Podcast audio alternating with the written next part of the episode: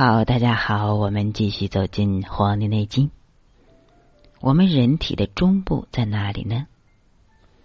我们领悟了天地自然，我们再从人体感悟一下《黄帝内经》的独特魅力。大家在思索一个问题：我们人体的中部在哪里？把这个问题想通了，也许能更好的理解中国式的思维。按照人体的比例，很多人都会说，人体的中部就在肚脐，肚脐也叫神阙穴，它连接着先天和后天，是一个很根本的地方。但是实际上，它并不是人体的中部。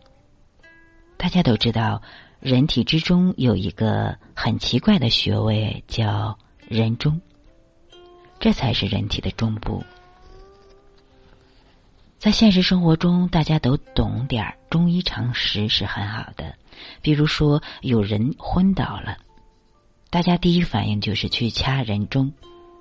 可是为什么要去掐人中呢？我问过很多人，他们都说掐人中是强刺激。按照这样的说法，我打你一棍子，扇你一个嘴巴，不是也是强刺激吗？那为什么非得掐人中这个地方呢？这个地方为什么叫人中呢？按照人体的比例来看，这个地方太高了呀，怎么能叫人中呢？这就必须要用中医的理论来解释了。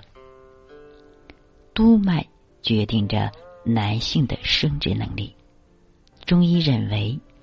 人中是我们人体里最大的两条经脉的连接点，也就是任脉和督脉。这两条经脉中的一条就是督脉，督脉起于会阴，会阴就是我们的前后阴正中间的那个地方，但不是那个点上，而是在那个点的里面，在我们身体的内部，可能是丹田。督脉起于会阴，然后分两支，一支从少腹往上走，一支从长强穴往上走。长强穴就是我们背后的尾椎骨的最后一个穴位。这样一直走到头部，再到人中。督脉是人体的一条大阳经，它主气。对男性来说，它在很大程度上决定着男性的生殖能力，因为督脉决定了人体的脑髓、肾、腰脊、脊柱、脊髓等等。因此，男性是否有生殖能力，就要看督脉。任脉决定着女性的生殖能力。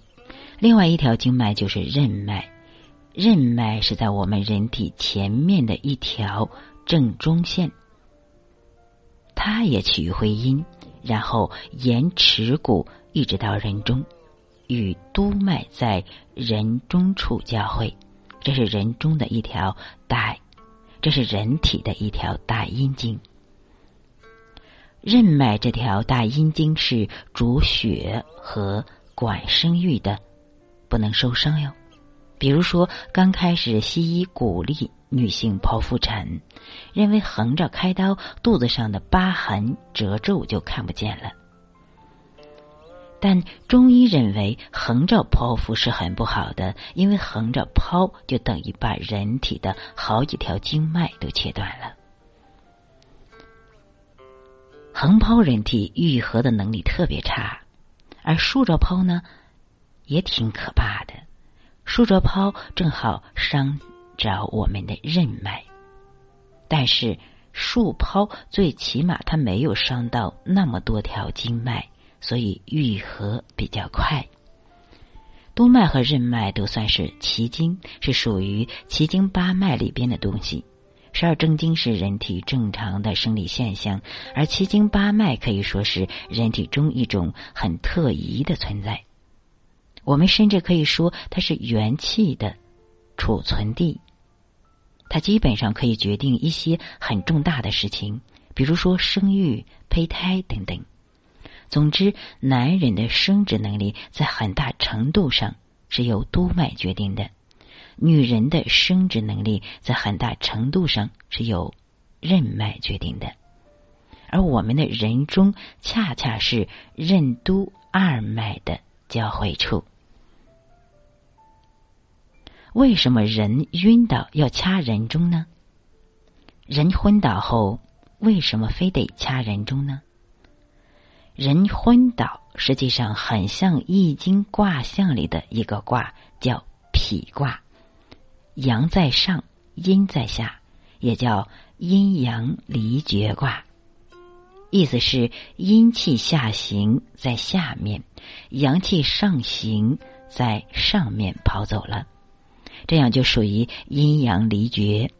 在这种情况下，我们就必须通过刺激人中这个穴位，将阴阳重新合合；通过压迫人中，把气血重新的调上来；通过掐人中以后，给调整过来的象就叫做太卦了。阴在上，阳在下，这就属于阴阳和合卦。因为阴气是下降的，阳气是上升的，这样阴阳和合的话，人体就能够清醒过来。其实阴阳的交合就是人体两大经脉的一种交合，所以人中这个穴位在人的身体当中就显得至关重要。人中之象应该是深、长、宽的。人中真正的像应该是什么样的呢？人中应该相是深长宽，因为人中就是我们阴阳二脉交通的沟渠。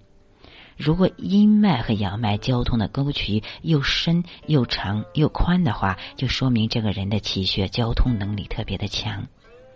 如果阴阳交合，气血交合的能力比较强，气血就旺盛，寿命就长，精也就足，就可以生育后代。也正因此，人中又有另外的两个名字，一个叫寿宫，一个叫子庭。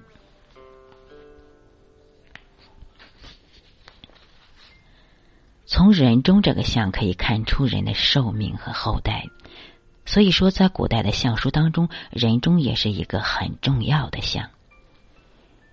中医之道可以告诉我们如何通过外部来看到内部。中医认为，人体内部的情况一定会在人的体表上有所表现的。看了外部的表现，就会知道内部是怎么样的了。通过人中的外部表现，可以看到我们内在的气血表现。有人说自己人中太短，一定是短寿，其实不可，大可不必有这种想法。因为人中这个地方的长、宽、深和养生有很大的关系。如果你最近拼命的糟蹋身体，那么你的人中自然就会变得扁平。如果你知道如何的去养生，很会保养身体的话，你的人中就会慢慢的变深一些。因为你把自己的气血养足了，这个渠道自然就通畅了。人中也是随着你的身体情况而变化的，这就告诉我们一个道理：通过先天或者是后天，我们才能去了知我们的命运。通过天地之象，我们不仅可以观察我们的人体。和人体内部的一些变化，还可以解决日常生活中的一些问题。其实看一个人，我好看一个人的鼻子；再一个就好看一个人的眉心；再就是看一个人的下巴、眼睛这几点。如果这几点比较正的话，这这这个人人生也比较顺利，人也比较正直，也是一个可交之人。他的精力财力一生中都会很不错的。